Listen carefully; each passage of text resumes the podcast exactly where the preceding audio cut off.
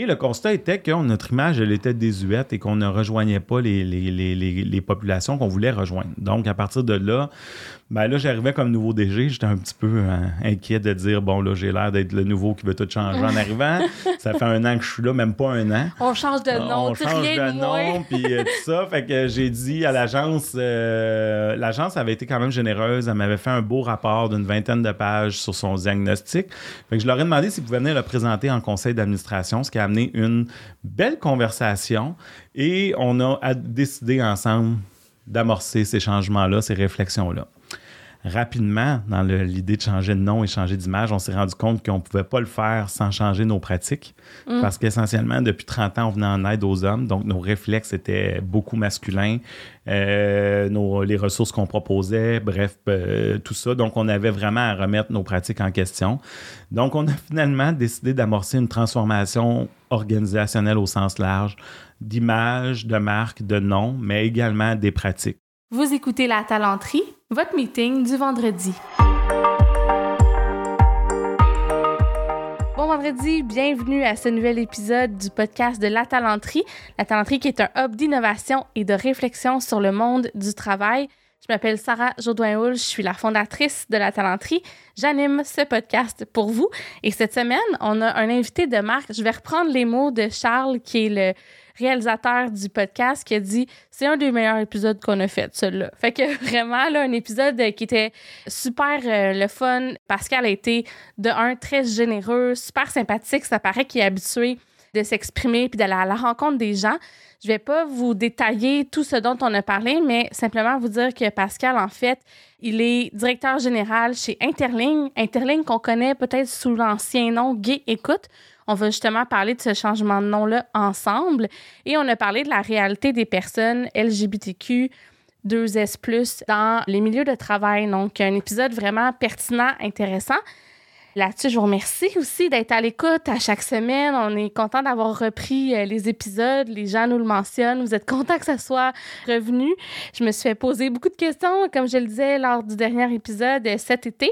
Donc, on est revenu pour de bon. D'ailleurs, si vous voulez nous encourager, nous aider à grandir le podcast, merci de nous donner cinq étoiles, que ce soit dans Spotify ou dans Balado, bon, peu importe la plateforme que vous utilisez, ça nous aide beaucoup, puis euh, ça nous fait grossir, connaître le podcast, puis ça rend la publication de ces contenus-là euh, possible. Donc, euh, merci beaucoup, puis là-dessus, je vous souhaite une bonne écoute.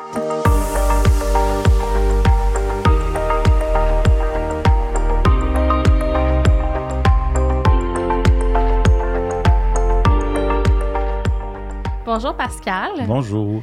Comment ça va? Ça va très bien, toi? Ça va super bien, merci. Merci beaucoup d'avoir accepté l'invitation. Ça me fait vraiment plaisir d'être ici. Ben merci. Puis Pascal, on se connaît parce qu'on s'est parlé sur LinkedIn à un moment donné, gardé contact. Puis je t'ai relancé parce que je, je, me souvenais de la conversation qu'on avait eue il y a genre plus que deux ans dans un événement de, de réseautage. J'avais trouvé ton parcours super inspirant. Juste avant de plonger dans la, description de Interlink puis ce que vous faites, est-ce que tu pourrais nous exposer rapidement ton parcours? Parce que je le trouve, euh, je le trouve vraiment diversifié et riche. Oui. Qu'est-ce qui t'a amené là à être DG d'Interlink? Ouais, ça me fait sourire parce que euh, je me suis cherché longtemps. Mais j'ai, euh, je me suis lancé vers mes intérêts beaucoup quand j'étais jeune. Moi, j'ai travaillé dans le programme des cadets du Canada pendant plusieurs années à temps partiel au début. J'ai euh, été moi-même dans les cadets quand j'étais adolescent. Puis quand je suis devenu adulte, je me suis enrôlé dans ce programme-là. Donc, j'ai été en uniforme dans les forces canadiennes à temps partiel, mais l'été, j'allais faire des contrats sur des camps d'été. Euh, et en parallèle, euh, je, me cherchais, je savais pas ce que je voulais faire. Au début, j'étudiais en musique, puis là, tout d'un coup, j'avais un intérêt pour l'enseignement. J'ai été enseigné au secondaire euh, pendant une dizaine d'années. En fait, je suis allé, grâce entre autres à la fameuse formation en pédagogie que j'avais eue dans le programme mm-hmm. des cadets, puis je me suis inscrit à l'université en parallèle. Donc, j'étais à l'université en enseignement, j'enseignais le jour, le soir, j'étais à l'université. J'ai été un enseignement non légalement qualifié pendant une dizaine d'années. et à travers ça, ben, j'avais un intérêt pour beaucoup de choses. que j'ai eu une entreprise, euh, j'ai fait de l'entrepreneuriat avec une, deux de mes amis dans le domaine de la musique. De, la musique, c'est ça. Euh, domaine parce que ça m'a habité toute mon adolescence. J'ai fait beaucoup de musique quand j'étais jeune. Puis plus tard, bref, on a eu un, magasin où on vendait des orchestrations et des partitions. j'ai eu ça pendant presque huit ans, en fait, cette entreprise-là. Puis tout d'un coup, ben, la musique, c'est beaucoup informatisé à travers les années, etc. Fait qu'on a décidé on a, de vendre. On a vendu à un partenaire plus gros dans le milieu. Euh, et j'ai travaillé aussi au sein du programme des cadets à temps plein pendant une, une, 5-6 ans certains, où j'étais gestionnaire pour le programme de musique euh, des cadets, de, des cadets de la région de l'Est, qui appelle, qui est dans le fond le programme qui couvre tout le territoire du Québec. Et euh, je faisais des ressources humaines beaucoup dans ce programme-là aussi. Donc, à partir de là, ben, j'ai fait ça pendant cinq ans, mais c'était un milieu très normé, les, forces canadiennes. Ce programme-là aussi était en changement, vivait beaucoup de choses. J'ai eu besoin d'aller voir d'autres choses, mais moi, j'ai besoin de travailler pour une mission dans ma vie, pour avoir une, mhm. cause, pour que je sente que mon travail a de, la valeur et tout ça. Donc, j'ai appliqué dans le milieu communautaire et euh, me voilà chez Interling à partir de ce moment-là. oui, bâti de toutes ces expériences. Euh, puis j'imagine que tu as connu plein de réalités différentes. Puis c'est intéressant que tu aies un, un, petit mm. anicroche en entrepreneuriat aussi pour de la direction d'OBNL. Euh, oui, en fait, je te dirais que, tu vois, mon intérêt pour la direction d'OMNL est passé beaucoup à travers mon parcours en leadership. C'est-à-dire que, mm. oui, j'avais abordé des notions de leadership adolescent, au début de l'âge adulte, etc. Mais rapidement, dans l'organisation des cadets, je me suis retrouvé à diriger des équipes. Et euh, c'est là que j'ai développé mon intérêt pour le leadership. Peux-tu nous expliquer un peu ce que vous faites chez Interling? Oui. En fait, Interling, c'est l'organisme qu'on connaissait auparavant sous le nom de Gay Écoute. C'est un organisme qui vient en aide aux personnes concernées par la diversité sexuelle et la pluralité des genres. Et quand on dit concerné par ces enjeux-là, on parle aussi des proches de ces personnes-là ou des gens qui travaillent auprès d'elles, comme les enseignants, les intervenants. Euh, le service phare de l'organisme, c'est une ligne d'aide, d'écoute et euh, d'information pour les personnes euh, qui sont concernées par ces enjeux-là. Et dans le fond, ce qu'on fait, c'est qu'on est on les soutient quand ils ont des, des, des enjeux que ce soit du questionnement sur leur propre orientation sexuelle ou leur identité, ou simplement euh, des besoins d'information. Je cherche euh, euh, un endroit pour rencontrer, je cherche, bref, on donne de mm-hmm. l'information à ces gens-là pour les aider. et on est aussi une ressource assez importante en soutien en santé mentale pour ces communautés-là. Mm. Oui, puis je pense aussi que vous faites de la formation dans les organisations, si je ne me trompe pas aussi, euh, oui. la diversité. Euh. On a des services complémentaires. Je t'ai parlé du service phare, mais les services complémentaires autour de ça qui touchent euh, différentes communautés LGBTQ. On parle souvent de communautés au pluriel parce qu'il y a plusieurs réalités dans les communautés LGBTQ, dont il y a aussi les jeunes, il y a aussi les personnes aînées, puis évidemment, il y a l'acronyme qui, est de, qui, qui, est un peu plus long, qu'on pourrait parler un peu plus tard peut-être, mais avec des réalités bien spécifiques spécifiques comme euh, les lesbiennes, les gays, les personnes bisexuelles, pansexuelles, les personnes trans. Donc, on, a des programmes qui viennent en aide à ces communautés-là plus euh, spécifiquement, disons. Là. On a également un, programme en milieu de travail où là, notre objectif est de rendre les milieux de travail beaucoup plus inclusifs euh, et sécuritaires pour les personnes LGBTQ+. Donc, mm. on, on, va dans les milieux, on offre, avant tout, on a un programme pour évaluer le climat du milieu. Est-ce que le, le milieu est accueillant? pour les personnes LGBTQ. Ensuite, on a également un parcours de formation pour amener les gens dans le milieu à devenir euh, des, meilleurs alliés, des meilleures personnes qui vont rendre l'espace plus sécuritaire, qui vont faire en sorte que tout le monde se sente bien dans ce milieu-là. Et on a également dans ce, programme-là un, aspect de consultation. On accompagne des organisations pour devenir plus inclusives. Oui, changer leurs pratiques, les, les faire évoluer. Bien, je trouve ça euh, super euh, le fun. J'aimerais ça, en tout cas, j'ai plein de questions en même temps, fait que je vais y aller par étapes. Première question, est-ce que c'est encore nécessaire, parce qu'on peut avoir tendance à croire que, bon, la réalité gay, lesbienne, tout ça, c'est rendu comme monnaie courante, on est, mm-hmm. c'est plus accepté, on en parle plus. Euh, est-ce que tu ressens qu'il y a encore un besoin criant, disons, de faire de... Ouais? Oui, il y a un besoin criant. Euh, Euh, avant tout, je pense qu'il faut reconnaître les avancées qu'on a eues. Je pense qu'il y a eu des avancées. Le milieu, euh, en fait, euh, les milieux en général sont beaucoup plus accueillants de la diversité qu'ils l'ont été dans, disons, il y a 10, 15 ans. les droits LGBTQ, au Québec, l'évolution des droits a été vraiment très grande. et ça, ça fait en sorte que oui, il y a plus d'accueil aujourd'hui. Par contre, on est maintenant dans le petit bout difficile où là, on est dans la reconnaissance euh, sociale de ces droits-là. On est dans le, encore les gens qui, euh, qui vont pas. Parce qu'aujourd'hui, c'est, c'est pas acceptable de dire moi je suis homophobe ou j'aime pas les gays ou j'aime pas les lesbiennes. Donc aujourd'hui, c'est beaucoup plus sournois. C'est plus par en dessous. Euh, donc, les gens qui vivent des, des enjeux avec ces communautés-là ne le diront pas, mais vont le faire vivre à travers des comportements souvent. Euh, les autres enjeux aussi, c'est qu'on a abordé de nouvelles réalités avec les années. On aborde beaucoup plus les enjeux trans, les enjeux mhm. de personnes non-binaires, euh, les enjeux de personnes pansexuelles. Ça, c'est du vocabulaire qu'on n'utilisait pas. Même si ça existait, ces réalités-là, on ne l'utilisait pas vraiment il y a 15-20 ans. Oui, puis souvent, les gens, on est encore mélangés. D'ailleurs, j'aimerais ça tantôt qu'on prenne un peu le temps de décortiquer une coupe de, de, termes, là, juste pour... Euh, mais tu as raison, c'est ça. Fait que c'est des nouvelles réalités. Puis toi, tu sens que ça, on est peut-être moins habitué d'en parler donc moins outillé? On est moins habitué, on est moins outillé. Euh, ce qui fait en sorte que des fois, les gens ont peur de faire des faux pas. Donc, la façon d'éviter de faire un faux pas, c'est d'éviter le contact avec ces personnes-là. donc, OK, jusque-là, pas juste d'éviter d'en parler, d'éviter le contact. Ben, je pense qu'on a des deux. Là. Il y a des gens qui vont éviter d'aborder des sujets parce que c'est hmm. trop dangereux ou trop sensible. Euh, mais il y a des gens qui vont carrément éviter d'entrer en relation avec ces personnes. Euh, je pense que d'une personne à l'autre, ça va être différent. Puis c'est en fonction de son niveau d'éducation, son niveau d'aisance, son niveau. bref, il y a, il y a toute, toutes sortes de facteurs qui font ça, mais oui, il y a encore du chemin à faire pour que les personnes LGBTQ se sentent bien dans tous les milieux. Oui, puis je, je, me souviens quand on avait jasé, toi, toi et moi, tu m'avais parlé aussi de l'hétéronormativité qui est très mm-hmm. présente, même dans les organisations qui se veulent inclusives. Euh, as-tu envie de parler un peu de ce que c'est, puis de comment ça affecte les gens, puis leur, leur, euh, santé mentale, en fait? Oui, en fait, l'hétéronormativité, là, ça a l'air d'un grand terme, mais c'est un peu la norme hétérosexuelle. Dans le fond, c'est que dans la communauté en général, dans la population, il y a une majorité de personnes hétérosexuelles et cisgenres. Cisgenres, en fait, c'est des personnes qui ne sont pas des personnes trans. Mm. Euh, et étant donné qu'il y a une majorité de ces personnes-là dans la communauté, ça fait en sorte que tout est pensé euh, majoritairement par ces personnes-là. Donc, les réflexes qu'on a souvent, ça va être des réflexes euh, de hétéronormatifs. Un bon exemple, disons, dans le quotidien d'une personne, euh, ça peut arriver souvent pour une personne LGBTQ, qui arrive dans un milieu de travail, de se faire poser la question euh, euh, Toi, as-tu une femme? As-tu des enfants? Mm. tu On prend pour acquis automatiquement parce qu'on voit une personne devant, devant nous, en fait, qu'elle a sensiblement les mêmes réalités de vie que nous, alors que les réalités LGBTQ sont parfois différentes de celles des personnes hétérosexuelles ou, ou cisgenres.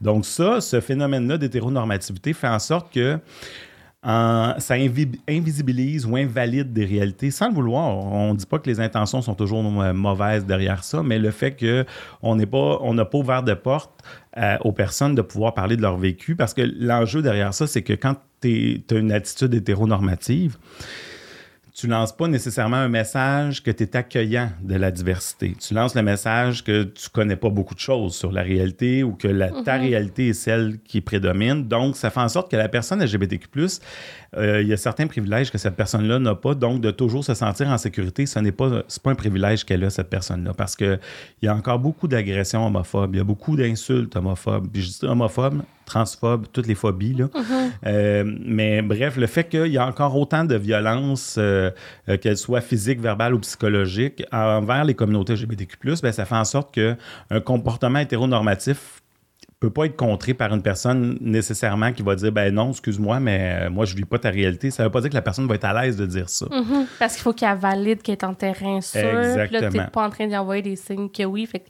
ça crée. Euh, c'est ça, voilà. C'est vraiment ça, ce qui fait en sorte que euh, ça invisibilise encore les réalités, puis ça ne donne pas le fameux sentiment de sécurité qu'on voudrait avoir tout le monde dans le même milieu. Penses-tu, il y a quelque chose qui me pop, c'est peut-être niaiseux comme question, mais penses-tu que des fois, en voulant pas faire de faux pas, on pose une question comme hétéronormative en se disant, ah, ben là, tu sais, si je dis, as-tu quelqu'un dans ta vie, je vais avoir l'air de présumer que cette personne. Penses-tu qu'il y a de ça un peu, de tabou, de. Ben, il y en a peut-être, hein. Il y a tellement de diversité d'humains sur la planète qu'il y a sûrement une diversité de réflexion aussi. Euh, mais je pense que quand même, on peut se dire que ces gestes-là sont moins. Euh, euh, c'est moins des microagressions quand tu as déjà la sensibilité de te dire qu'il y a peut-être un mm. partenaire, une partenaire, une personne partenaire bref, peu importe. Mais euh, d'avoir le réflexe d'utiliser ces mécanismes-là, de parler plus largement, puis de démontrer que tu es conscient ou consciente que ta réalité n'est pas la seule, c'est quand même plus accueillant que d'avoir un comportement qui présume que la personne a une blonde alors que c'est parce que c'est un homme à une blonde. Euh, donc c'est ça qui est dommageable puis tu sais tantôt tu as parlé qu'il y avait encore des agressions puis tout ça puis que les gens en vivaient beaucoup euh, encore, j'imagine que dans vos lignes d'écoute, c'est des choses qui ressortent. Est-ce que tu entends parler de milieu de travail aussi ou c'est plus des choses. Ouais? Ben, en fait, on entend euh, des choses à la ligne d'écoute, évidemment, sur les, milieux de travail. Les récentes études aussi, il y a encore une personne sur deux dans les milieux de travail qui n'ose pas faire des coming out. On est au Québec, là, aujourd'hui. Une sur deux. Une personne sur deux. L'étude n'adapte pas de si longtemps. Je pense qu'on parle de trois ou quatre ans. C'est quand même, hmm. euh, c'est quand même encore un endroit. Euh, en fait, les milieux les plus hostiles aux personnes LGBTQ+, souvent, on va parler de l'école. on va parler du milieu de travail. Euh, et euh, ces deux milieux-là, c'est quand même des milieux qui sont très présents dans nos vies. Donc, euh, puis il y a même l'espace public, si je ne me trompe pas aussi, là, encore à, certains égards. Donc, ça fait en sorte que le sentiment de sécurité, on voit qu'on est loin de l'avoir atteint. Là. Mais c'est dommage. Tu, sais, tu vois, je, ben en fait, je suis contente qu'on en parle parce qu'on présume, je pense, que c'est un combat qui a été mené presque, mm-hmm. pratiquement. Puis de savoir qu'il y a une personne sur deux qui hésite, c'est triste en fait. Fait que ça l'amène, les gens qui écoutent, puis on est tous dans des organisations, je pense que ça l'amène la nécessité de se poser euh, plus de questions, peut-être, puis d'où votre rôle d'aller faire de la sensibilisation. J'imagine que ça, je suis pas la seule qui fait le saut quand, tu, quand vous dites ça dans les organisations que vous accompagnez, là. Euh, non, non, non. Les besoins sont là, on les sait. On le sait depuis. Euh, ben, en fait, c'est sûr que je, veux quand même prendre le temps, je l'ai dit tantôt, mais je le réitère, il y a eu des avancées. Il y a des choses qui sont super aujourd'hui. On voit des changements, particulièrement depuis deux ans. On sent, je pense que dans le milieu du travail, tu dois le voir aussi, mais on sent des changements qui sont en train de se mettre en place. On sent un intérêt assez marqué pour l'équité, la diversité et l'inclusion, mm-hmm. de plus en plus. Euh, il y a encore du chemin à faire, je pense, parce que souvent, moi, ce que je remarque de mon expérience, euh, euh, c'est que les milieux qui amènent les enjeux d'équité, diversité et inclusion vont souvent former les employés, rarement les cadres. il y a encore des enjeux à ce niveau-là à travailler, alors que les cadres sont quand même les gens qui prennent les décisions. Et souvent, on ne se rend pas compte à quel point les décisions sont très normées, très pas inclusives finalement. Donc, je pense que c'est une chose hyper importante de former les employés, puis c'est un geste que je veux pas mettre non plus minimiser. Je pense que mm. c'est super important de le faire, mais il y a un enjeu de, de, former les cadres aussi. Euh, et Interling, on est en train justement de travailler à ça. On est en train de monter des programmes spécifiques pour les gens qui vont décider euh, dans les milieux de travail. Puis tantôt, tu disais aussi, tu sais, bon, il y a le côté formation, tout ça, mais tu commences toujours par une évaluation du climat de travail. Qu'est-ce que vous mesurez euh, là-dedans? ce que la, perception en fait des employés. Euh, on commence pas toujours, on l'offre aux entreprises. Pas toutes les entreprises qui le veulent, ce diagnostic-là. Ah. Euh, souvent, les gens nous approchent en pensant qu'ils sont quand même pas si pires. Hein. On, on veut faire ça, on veut former notre monde, mais on n'a pas vraiment de problème de diversité chez nous. On n'a pas de gay ou de lesbienne dans l'équipe. Ça, je l'entends quand même assez souvent, ce qui est quand même assez, euh, assez drôle parce que dans la population, je veux dire, on le sait, il y a un pourcentage X de personnes LGBTQ. Alors, pourquoi ton organisation à toi échapperait à ce pourcentage-là? Et si elle y échappe, il y a peut-être des enjeux, justement, si elle y échappe, il y a clairement des enjeux derrière ça qu'il faudrait aller plus loin et se questionner. Mais tu sais, quand on me dit, ah, j'ai 150 employés, puis qu'on me dit, j'ai aucun gay, euh, aucun gay, aucune lesbienne dans l'équipe, ben déjà, en utilisant le terme juste gay lesbienne, effectivement, les gays lesbiennes sont, sont présents, mais je veux dire, les personnes LGBTQ sont très diversifié aussi. Et euh, de penser qu'il n'y en a pas, je pense que c'est juste de, d'avoir un peu la tête dans le sable, parce mm. qu'elles sont partout dans la société. tout à fait. Fait que là, c'est ça, tu mesures. Fait que quand, bon, mettons que les gens acceptent, puis tout ça, il peut y avoir des constats qui sont choquants parce que là, tu poses directement la question à l'ensemble des employés. C'est certain que le but, puis le, le sondage a été réfléchi pour pas qu'il soit contrôlé par les employeurs, c'est-à-dire que nous, on envoie un, un lien, euh, un lien web, là, c'est un, sondage web, puis euh, on l'envoie, mais l'employeur ne recevra jamais les résultats, c'est Interlink qui les reçoit. L'employeur ne reçoit pas les grands constats de son organisation. Il va les avoir présentés par Interlink. Donc, euh, l'idée étant de ne pas essayer non plus de partir à la recherche de qui a dit quoi. Ouais, Euh, des fois, dans les grandes entreprises, ça serait plus difficile, mais dans les petites entreprises aussi, euh, des fois, hein, les- c'est familial, c'est Mhm. bon. On veut faire attention à ça.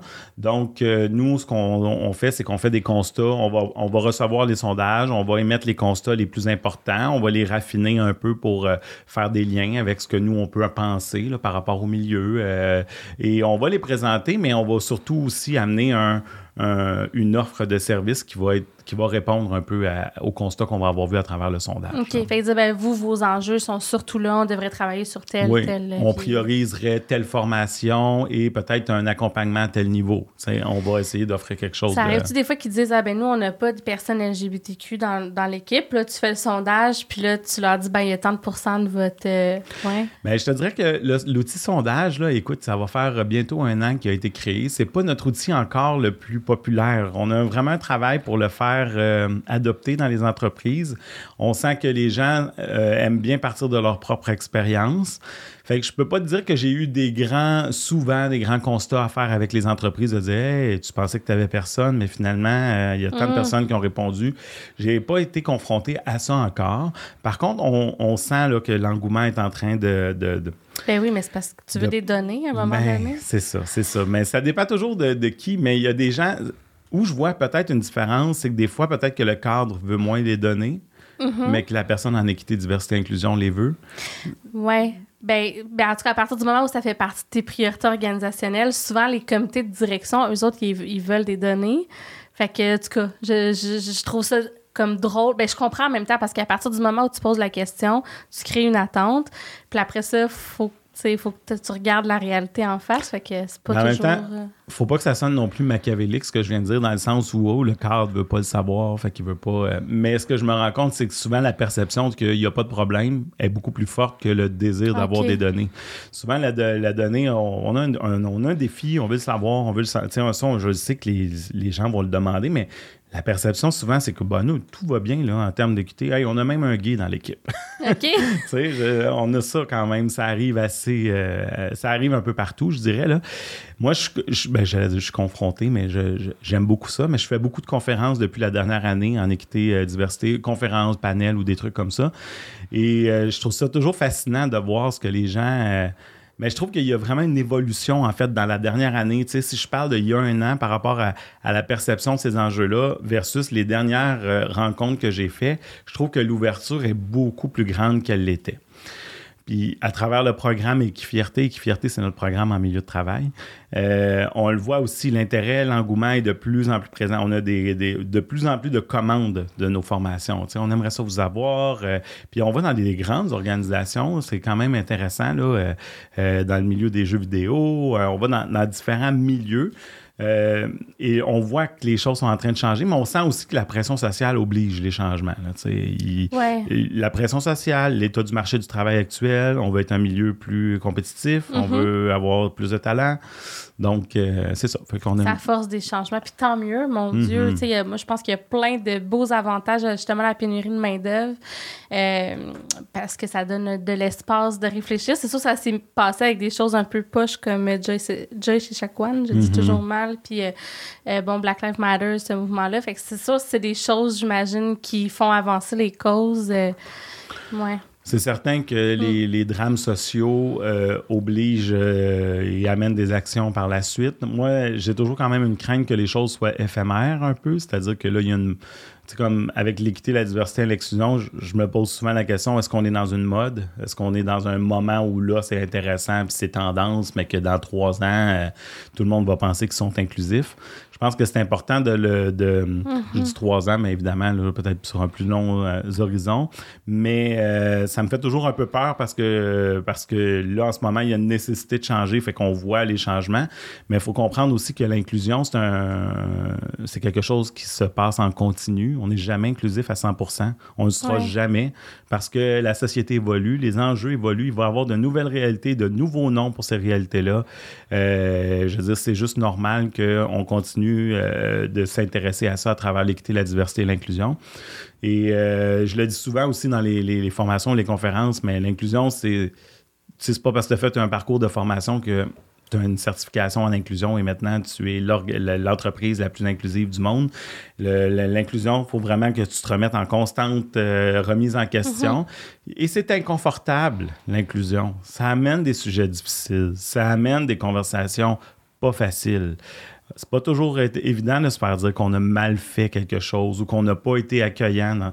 Et, mais cet inconfort-là, euh, il faut vivre avec en inclusion. Ça veut dire qu'il faut apprendre à l'apprivoiser et à le transformer en richesse. ça, c'est pas toujours facile. Non. Puis je pense que tu as raison de craindre que ça puisse être une mode, mais en même temps, ça crée des avancées sociales quand mm-hmm. même. Puis il y a des acquis-ish. Puis je le mets le guillemets parce que on regarde juste ce qui se passe aux États-Unis, puis même pour le combat d'équité, euh, tu sais, homme-femme, qui est un des premiers qui a comme avancé, ça recule, euh, tu sais, puis là aux États-Unis, mais dans d'autres pays. Fait qu'il faut jamais prendre pour acquis. Mais je pense quand même que tant mieux qu'à quelque part, c'est une mode. Là. Mais tu as raison, puis je pense que si c'est une mode, ben ça l'aura avancé pendant quelques années. Euh, par contre, si on veut en faire quelque chose de, de, de, de, fort, puis quelque chose de vrai, je pense que ça doit commencer à s'intégrer dans les valeurs organisationnelles, mm-hmm. que ça doit faire partie de nos façons de faire, de nos façons de travailler, de nos façons de réfléchir. Et pour ça aussi, il faut nous sortir. Des fois, on le voit, les formations en équité, diversité, inclusion, ça va faire partie des enveloppes budgétaires, des budgets de diversité. Des toutes petites enveloppes où on va aller chercher des, des organismes pour nous donner de la formation. Mais quand tu veux vraiment que tes pratiques changent, il faut y aller avec plus qu'une formation une fois. Il faut y aller avec euh, de la consultation, de l'accompagnement, plusieurs formations. Ça veut dire que ton enveloppe de diversité, là, à un moment donné, il va peut-être falloir la revoir à la hausse dans le but de, euh, de vraiment changer les choses parce que c'est pas vrai qu'avec une formation annuelle, ton organisme devient inclusif. Oui, tu n'es vraiment pas la première personne qui œuvre en EDI qui me dit ça. Je pense que c'est euh, quelque chose qui est très, très vécu. On veut faire, on veut mettre un plaster, fait qu'on fait une formation, c'est quand même commun. Euh, c'est quand même un bon premier pas. des fois, les dirigeants sont complètement fermés. À un moment donné, ils voient pas la nécessité, un peu comme tu disais. Puis là, ça, ça peut amener à ouvrir des yeux. Mm-hmm. J'imagine que vous l'observez. Je veux qu'on parle aussi, puis là, peut-être tu pourras me parler aussi de la transformation de Gay Écoute à Interlink pour le, pour l'illustrer, mais de cette espèce de, de le mélange des réalités en fait, parce que là, vous, dans le fond, vous avez commencé par euh, militer, j'ai envie de dire, comme organisme pour l'inclusion des personnes gays lesbiennes. Puis à un moment donné, vous vous êtes rendu compte que, euh, ben, un, il y a plusieurs euh, réalités. Vous vous êtes rendu compte, cas, j'utilise pas les bons mots, mais il y a plusieurs réalités à défendre. Mais toi, tu m'as aussi parlé des intersectionnalités, puis du, du fait que les personnes, par exemple, avec une diversité sexuelle, ont plus tendance à vivre dans la pauvreté ou à vivre de l'itinérance. Veux-tu me parler un peu de, de ça? Ben oui, je peux te. Ben effectivement, je. Moi, c'est un petit. je sais pas par où commencer. Oui, c'est ça, c'est une grosse euh, question. Je t'ai pitché ça, mais raconte peut-être euh, la, transition, puis je te relancerai. Oui, en fait, je peux te raconter ça euh, avec plaisir. En fait, Gay Écoute est né dans les années 80 pour répondre aux besoins criants de la crise du sida au Québec.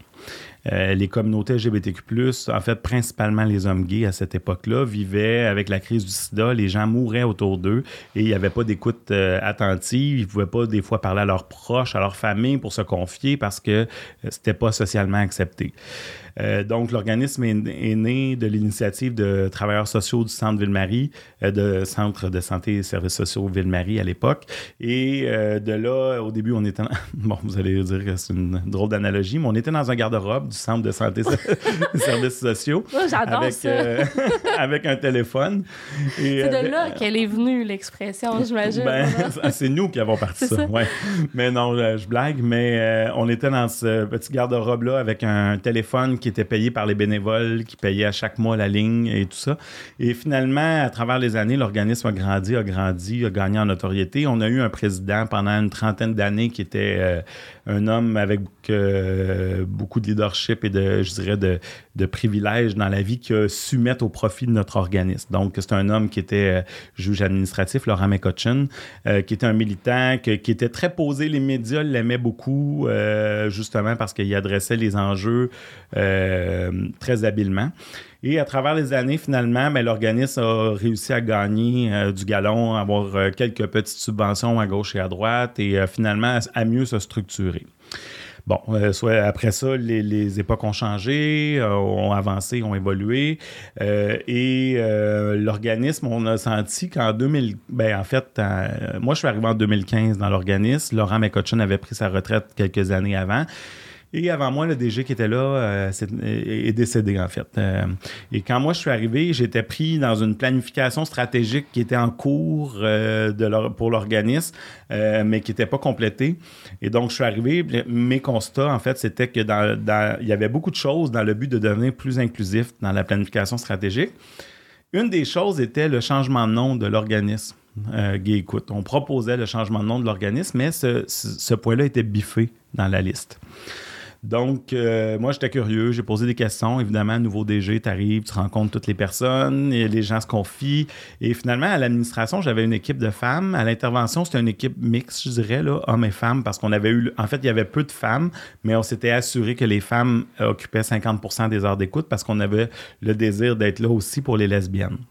Donc, euh, je fais le tour de ces gens-là, je leur jase, et les gens me mentionnent à quel point on n'est pas un organisme très ouvert aux femmes malgré nos efforts. On avait essayé avec les heures, on avait donné des heures, mais à cause du nom, c'est beaucoup des hommes qui nous appelaient. Dans nos statistiques, c'est environ 78% des hommes qui téléphonaient, 20 quelques des femmes, 22 ben, en tout cas autour de ça.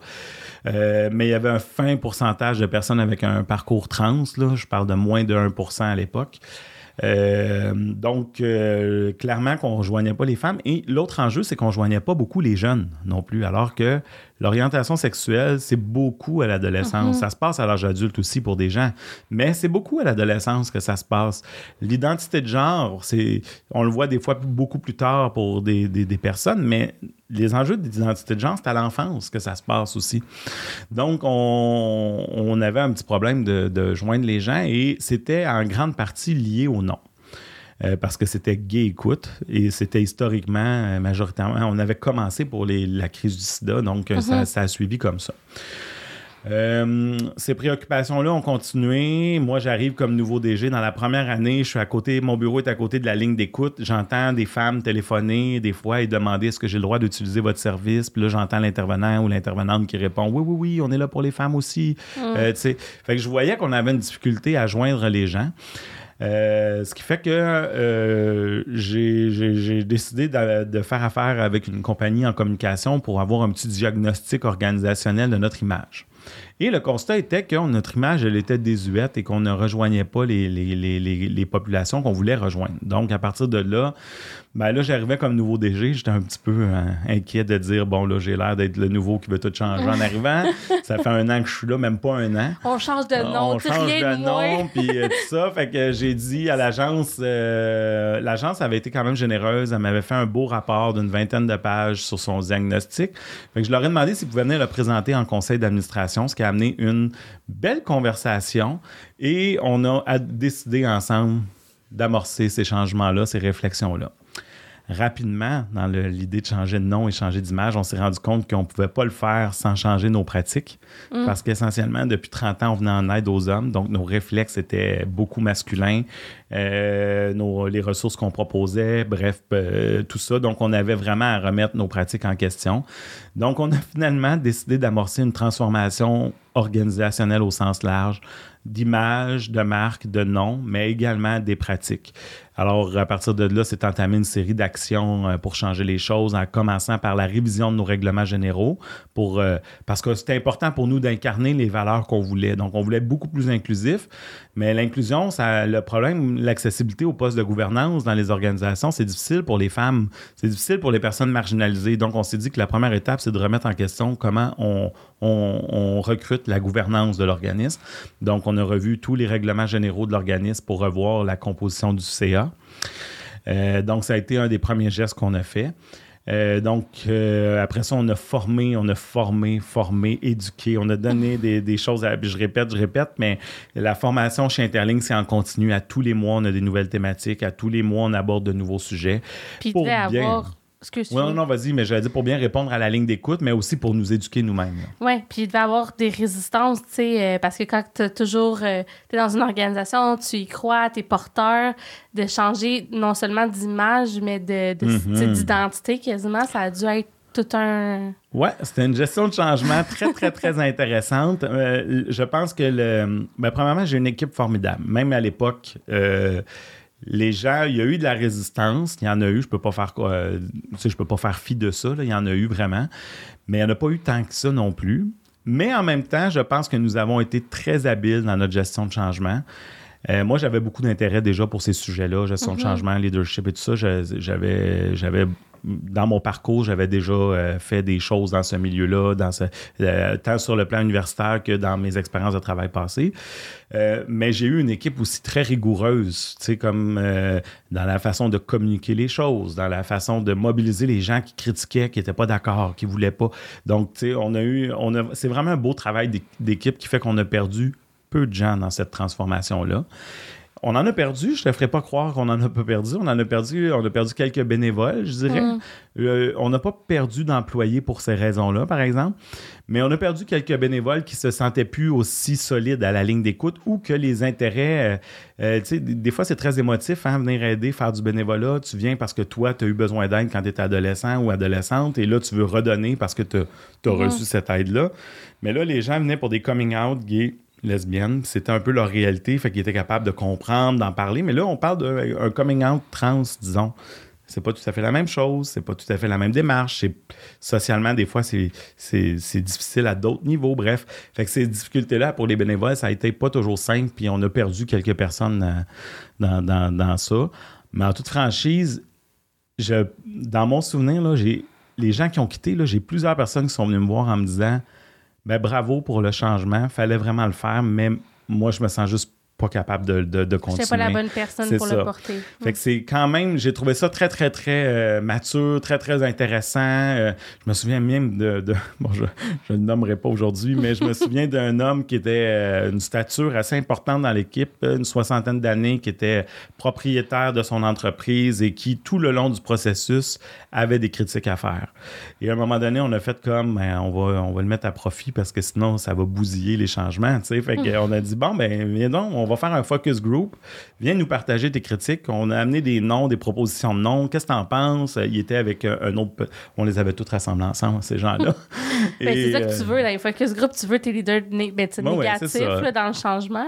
Mais honnêtement, il s'est très engagé dans ce focus group-là. Lui et d'autres personnes, ça a contaminé un peu le, focus group, mais on a eu beaucoup de critiques intéressantes. Ça nous a permis de voir venir des choses qu'on n'aurait peut-être pas vu venir. Et finalement, on a amorcé le changement, puis il a été grognon jusqu'à l'annonce du changement. On l'a fait. Il est resté un an après le changement. Puis finalement, il a décidé qu'il quittait.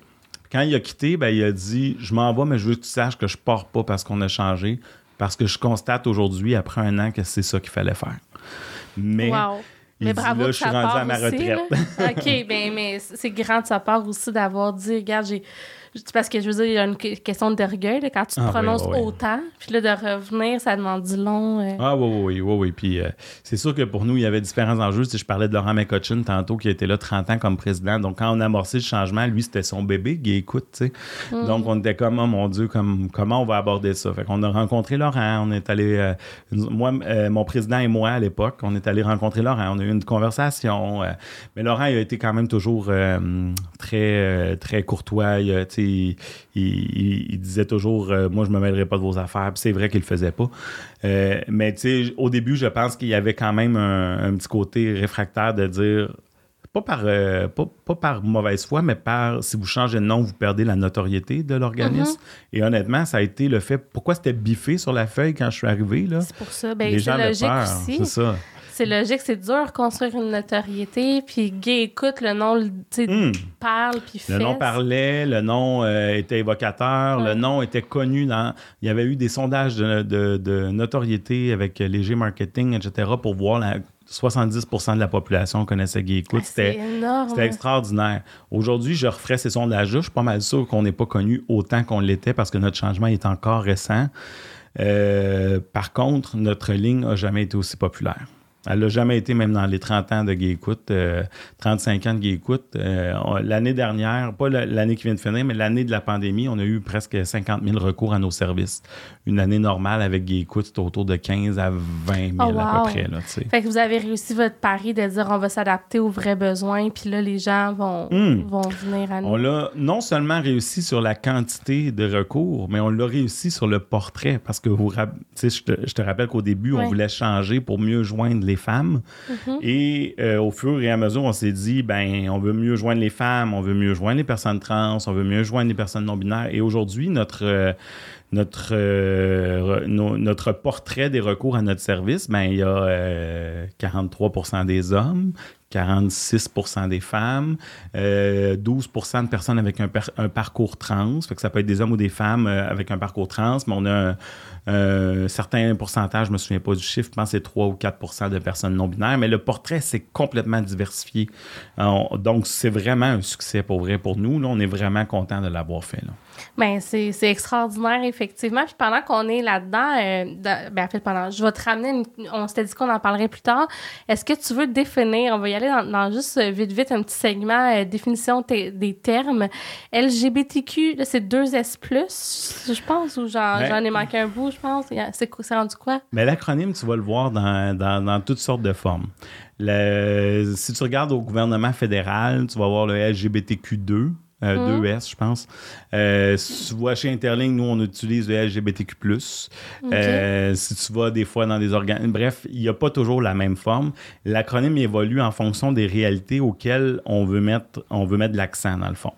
Euh, si je prends l'exemple du gouvernement fédéral, le 2S dans l'acronyme, c'est pour les personnes bispirituelles et c'est les personnes autochtones qui font partie des communautés LGBTQ. Ah ouais, C'est une réalité autochtone, en fait, la bispiritualité. Euh, et euh, le gouvernement, étant, on le connaît, le gouvernement Trudeau, dans ses priorités, ben, du moins, je sais pas si c'est tout le temps dans ses actions, mais c'est quand même euh, dans son discours, Mhm. dans son plan gouvernemental, les- les- les- les réalités autochtones font, en font partie. Donc, c'est pour ça qu'eux autres ont choisi de mettre le 2S dans l'acronyme. Ah. Euh, chez Interling, on le met pas, nous, le 2S. Le- pourquoi? Pas parce que c'est pas important pour nous, mais parce qu'on n'a pas de personnes autochtones au sein de notre organisation et qu'on peut, on- une personne qui nous contacterait, on, on prendrait probablement la chance, à moins qu'elle veuille vraiment nous parler à nous et tout ça, on essaierait peut-être de la référer à des ressources spécialis- spécialisées dans ces enjeux, parce qu'on n'est pas des experts des réalités autochtones. Soit dit en passant, on continue quand même à nous-mêmes nous former, envoyer nos gens en formation. Moi-même, j'ai participé cette année à une formation en leadership autochtone. Euh, c'est vraiment, euh, c'est vraiment un intérêt qu'on a d'aller vers ça, mais euh, on veut pas lancer le faux message qu'on est une ligne experte dans ces enjeux-là. Plus de l'humilité. C'est de l'humilité, ouais. c'est, c'est de l'inclusion dans les faits parce que on n'est pas inclusif, tu vas me dire, mais en même temps, c'est parce que de la fausse inclusion, c'est pas, c'est pas, c'est pas nécessairement vers ça qu'on veut aller non plus. Par contre, on a dans notre plan d'action beaucoup de choses pour aller vers les réalités autochtones, mais on est en train de les mettre en place. Ben, puis puisqu'on en parle, moi, j'avais jamais entendu ça, la bispiritua- bispiritualité. Est-ce que tu veux nous dire ce que c'est? Ben, comme je te disais, je ne suis pas un expert des enjeux autochtones, mais je peux t'expliquer le, le concept général. La bispiritualité. En fait, ce qu'il faut savoir, c'est que dans les communautés autochtones avant la colonisation, dans leur culture, la, la bispiritualité était très présente. Et la bispiritualité, c'est qu'en fait, dans, dans les communautés autochtones, il, il y avait jusqu'à cinq genres. OK? On- nous, on est habitués hommes-femmes dans nos, euh, dans, dans nos peuples colonisés, euh, coloniales, je devrais dire. Et, mais dans les communautés autochtones, on pouvait retrouver jus- jusqu'à cinq genres. Puis souvent, ces personnes-là, dans leur propre communauté, étaient considérées quand même comme des gens euh, qui avaient de la sagesse parce qu'ils comprenaient bien les réalités, tant des femmes que des hommes. euh, Ils et- pouvaient cumuler cinq genres. Il n'y avait pas donc des choix entre cinq genres. ben, je peux, euh, ben, en fait, non, c'est ça. C'est, ben, en fait, c'est qu'il y en a des fois qui pouvaient se joindre. Bon, comme je te dis, je peux pas te donner tous les détails, mais ce que je peux dire, c'est qu'il pouvait, il y en a qui pouvaient ressentir plus d'un genre, dont Ok. euh, un ou deux genres, en fait, les, les, les, les genres hommes-femmes, là, euh, ou autres. Là, J'ai- homme-femme, c'est, c'est nos genres à nous, mais Mhm. bref. Euh, tout ça pour dire que, mais c'était quelque chose chose qui était valorisé. C'était une réalité LGBTQ+, qui pouvait être réalisée tant au niveau du genre que de l'orientation. Et, euh, mais aujourd'hui, avec la colonisation, ça a été euh, puni, ça a été effacé. Puis même aujourd'hui, certaines réalités autochtones, euh, communautés, n'adhèrent plus à ça parce que dans leur histoire, on l'a effacé. mais on sent qu'il y a plusieurs communautés qui sont en train de se réapproprier ces concepts-là, puis dans, dans, dans, dans de, en tout cas, de s'intéresser à nouveau à ces concepts-là. Donc, c'est ça. Fait que je peux, comme je te dis, je ne suis pas un expert de ces enjeux-là, mais. Non, mais c'est déjà intéressant de savoir, premièrement, que ça existe. Ouais, Parce que moi, j'avais jamais entendu parler de ça. Donc, juste de mettre une lumière là-dessus, je pense que ça valait euh, le, petit détour. Merci. Pour les autres termes, là, je t'en, laisse, je t'en lance en rafale. Est-ce que euh, gender fluid, c'est la même chose que non-binary ou non-binaire? Ben, en fait, c'est euh, pas nécessairement la même chose. En, fait, gender fluid, souvent, ça va être des gens qui sont fluides dans leur genre. Donc, euh, qui peuvent se sentir un genre une journée, euh, un peu plus tard un autre genre. Ça peut être bougé, puis c'est pas nécessairement. Ce qu'il faut savoir, c'est que c'est pas figé dans le temps. C'est pas une journée, je me sens comme ça, une journée, je me sens comme. C'est très différent d'une personne à l'autre. Il y a autant de réalités que de personnes euh, qui vivent cette réalité-là. Personne non-binaire, c'est souvent une personne qui va pas s'identifier à un genre homme-femme et qui va soit se sentir un peu entre les deux, mais ça veut pas dire que ça va nécessairement être fluide. Ça se peut qu'elle se sente toujours comme ça, cette personne-là. Ça bouge pas. Il n'y a pas la notion Pas nécessairement, c'est ça, c'est ça, exactement. Puis, est-ce que le pronom YEL doit être utilisé pour les personnes euh, non-binaires ou gender fluide? N'importe qui peut se l'approprier? Pas nécessairement. Je pense que euh, les personnes vont le mentionner, le pronom qu'ils veulent utiliser. Et les pronoms YEL, on en parle de plus en plus. Là. Euh, mm-hmm. D'ailleurs, j'ai fait une entrevue avec ça, avec Patrick Lagacé, où on parlait du pronom YEL parce que là, il vient de faire son entrée dans le dictionnaire. Ah. Donc, euh, c'est, ça fait beaucoup parler de ce pronom-là, mais des pronoms, il y en a une multitude. Et euh, les gens vont souvent le nommer euh, quand ils sont à l'aise, évidemment, quand ils sentent sont dans un environnement sécuritaire. Mais il y a toutes sortes de formes de pronoms. Donc, le YEL, c'est ce qu'on voit le plus souvent. Et ce n'est pas toutes les personnes non-binaires qui l'utilisent non plus. Moi, je connais des personnes non-binaires dans mon entourage qui utilisent le pronom il, mais qui se mm-hmm. sentent quand même comme une personne non-binaire, mais qui trouvent ça euh, ils trouvent que ça leur correspond quand même de l'utiliser. Donc, c'est ça. C'est vraiment un choix personnel, le pronom. Puis, est-ce que c'est une bonne pratique encore de poser la question à chaque fois qu'on a une réunion avec des nouvelles personnes, de dire présentez-vous avec le pronom que vous utilisez? Est-ce que c'est bien de faire ça ou est-ce que ça mène lumière là où les gens sont peut-être pas prêts d'aller? Ce qui est bien, je pense, c'est d'ouvrir des portes, mais sans jamais les imposer. Parce qu'il y a des personnes, mais il faut les expliquer pourquoi on ouvre des portes. Donc, euh, si on commence à un moment donné, du jour au lendemain, on arrive dans une réunion, puis on dit aux gens, on va vous demander de donner vos pronoms ça manque peut-être un peu de contexte. Euh, parce que là, il, va y avoir toutes sortes de réactions. Il y a des gens, souvent, moi, ce que j'entends souvent, c'est des personnes cisgenres, donc des personnes euh, qui, se sentent bien dans le, sexe qui a été attribué à la naissance, le genre qui a été attribué à la naissance. Euh, et ces personnes-là, souvent, vont faire comme, ben, moi, je suis bien avec qui je suis. Pourquoi je, je, à dire mon pronom? je, ne je comprends pas pourquoi j'aurais à faire ça. Ou je n'ai pas m'adapter à la minorité. Ça, on entend ça quand même très, très, très souvent. Mais ce qu'il faut comprendre, c'est que quand tout le monde présente son pronom, comme moi, Pascal, j'utilise le pronom il, puis je le fais en début de mes rencontres euh, où je vais ou que les gens me connaissent pas. Et euh, des fois, tu sais, j'ai été à une réunion de la Commission des droits de la personne. On fait ça une fois par année. Euh, on est sur la, table de concertation. Puis quand j'arrive, souvent, au début, j'étais le seul à dire j'utilise le pronom il. Moi ou d'autres organismes LGBTQ, là, mais au début, on était les seuls sur cette table-là. Puis à chaque fois, je disais moi, j'utilise le pronom il. Ça, les gens, comme, tu sais, ça les. ils comprennent pas pourquoi tu me le dis, etc. Bon, il, faut, faire, faut expliquer aux gens pourquoi on fait ça. Quand on lance, on demande à des gens d'utiliser leur pronom dans un environnement. C'est parce qu'on veut lancer le message que notre environnement y est inclusif. Euh, pour ce faire, il faut avoir fait d'autres actions aussi. Il ne faut pas juste non plus, euh, du jour au lendemain, on sort nos pronoms, mais en attendant, il y a encore de la discrimination à l'embauche ou de la discrimination mm-hmm. euh, pour les promotions dans l'organisation. il, faut, il faut commencer à être cohérent dans l'ensemble de nos pratiques. Ça peut être un début de commencer à intégrer les pronoms, mais il faut que ça vienne avec des intentions de changer le milieu. Et dans le fond, ce que je disais, moi j'ai un ami, moi, j'ai été dans les forces euh, canadiennes dans le passé, euh, dans le programme des cadets du Canada. J'ai un ami qui travaille là qui me disait Moi, je comprends pas pourquoi je l'ai à le dire, mon pronom. Mais je dis C'est pas pour toi que tu fais ça. C'est pour les gens LGBTQ de ton organisation qui se sentent pas bien nécessairement dans le quotidien parce qu'ils pensent que on comprendra pas leur réalité ou qu'on va les rejeter quand on va la, on va, la savoir. Fait que l'idée de te dire ton pronom, c'est juste de lancer le message que toi, tu es une personne qui est ouverte à, à la réalité des autres. Est-ce que, puis je trouve ça super intéressant, est-ce que aussi que tu le mettes en, relief avec les autres choses qui se font dans l'organisation, est-ce que faut être dans le fond, la question que je me posais aussi, c'est si on fait ça, tout le monde est en rond, mettons, là, puis c'est un nouvel emploi, puis là, toi, tu sais que ton pronom, c'est pas celui de ton genre attribué, est-ce que ça te met, ça te force à faire une forme de coming out? Oui. En fait, c'est pour ça que je disais, il faut laisser le choix aux gens. Si on demande aux gens, on peut dire aux gens, si vous êtes confortable, vous pouvez nommer vos pronoms ou euh, on vous demanderait d'écrire votre pronom, mais vous n'êtes pas obligé de le faire, de, de lancer le message.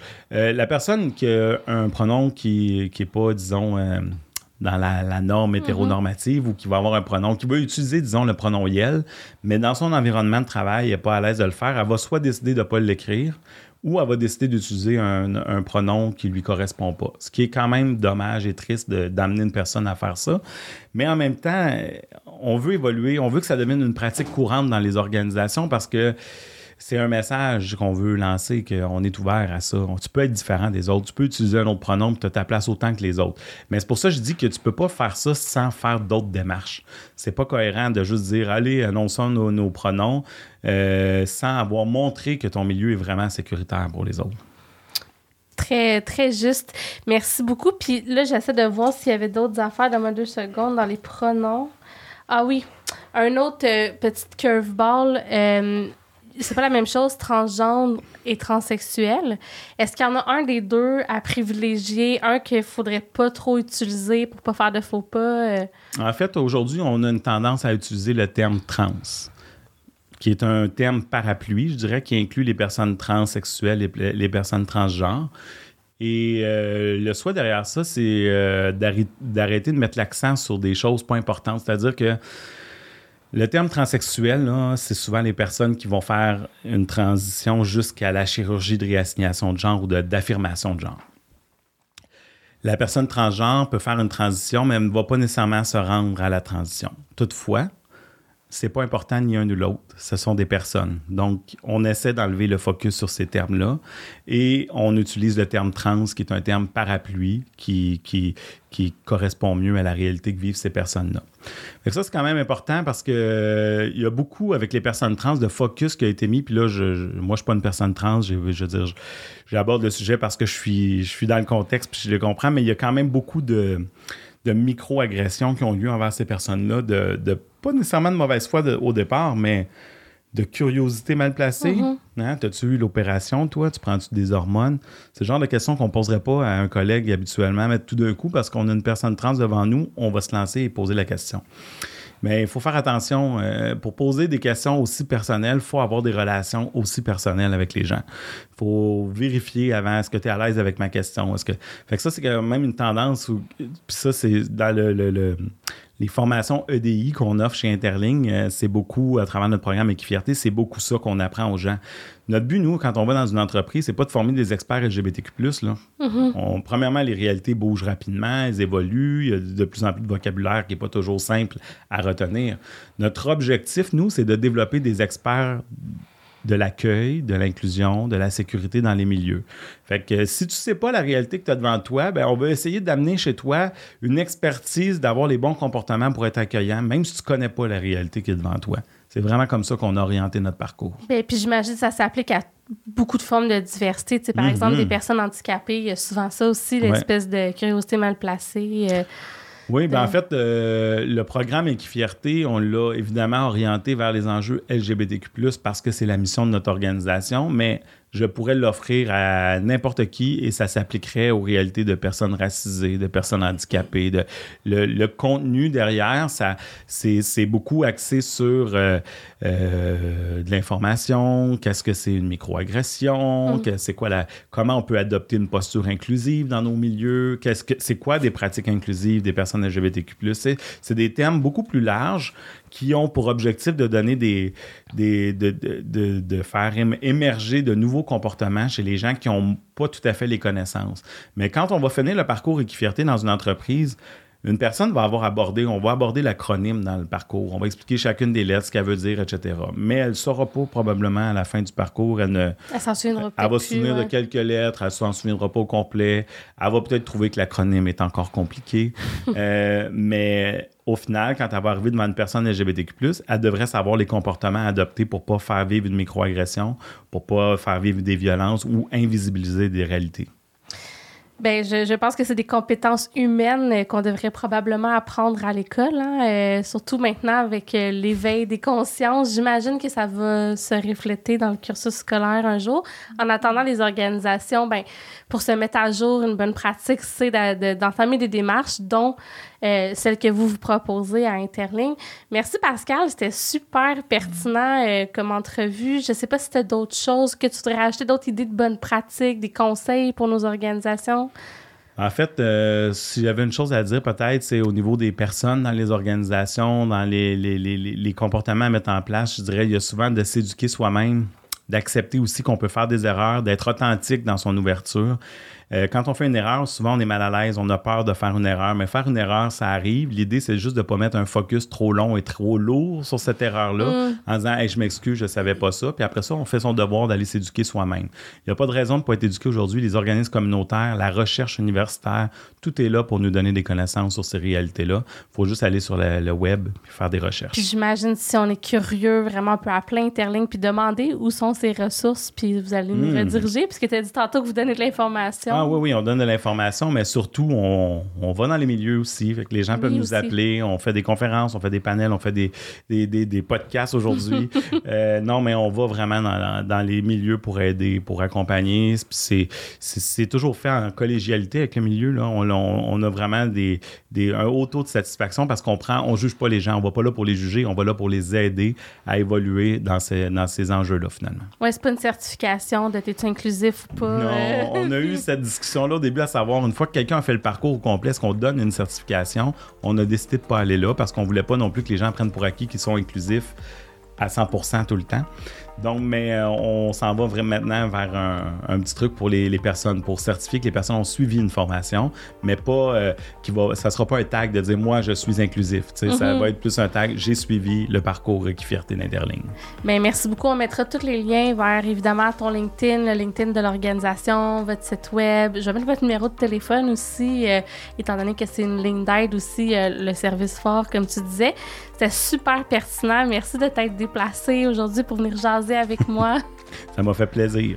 Mais à la prochaine. Bye bye. bye bye.